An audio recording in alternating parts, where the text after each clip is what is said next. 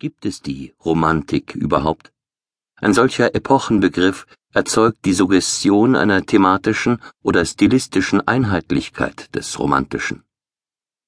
Er soll zwar der Orientierung dienen, gehört aber in seiner Vieldeutigkeit eher zu den Kernproblemen der Romantikforschung. Einerseits ist der Terminus Romantik so polyvalent, dass an eine präzise Bestimmung nicht zu denken ist, Andererseits besaß er für viele Autoren, die ihn vor rund 200 Jahren und danach benutzten, um ihre eigene ästhetische Position zu erläutern, programmatischen Sinn.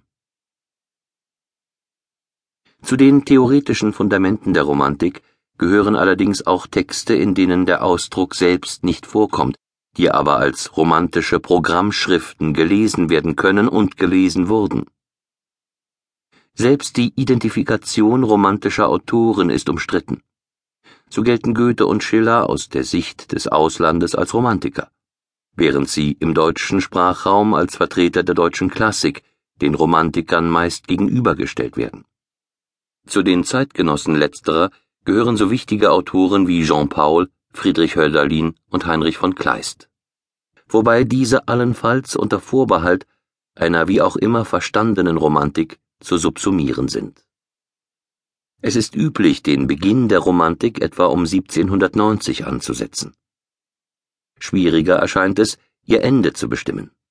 Zum einen, weil es von kontrovers diskutierten Vorentscheidungen abhängt, unter welchen Bedingungen man etwa von spät oder nachromantischen Werken sprechen möchte, zum anderen, weil die literaturhistorischen Entwicklungen in verschiedenen europäischen Ländern keineswegs parallel verlaufen.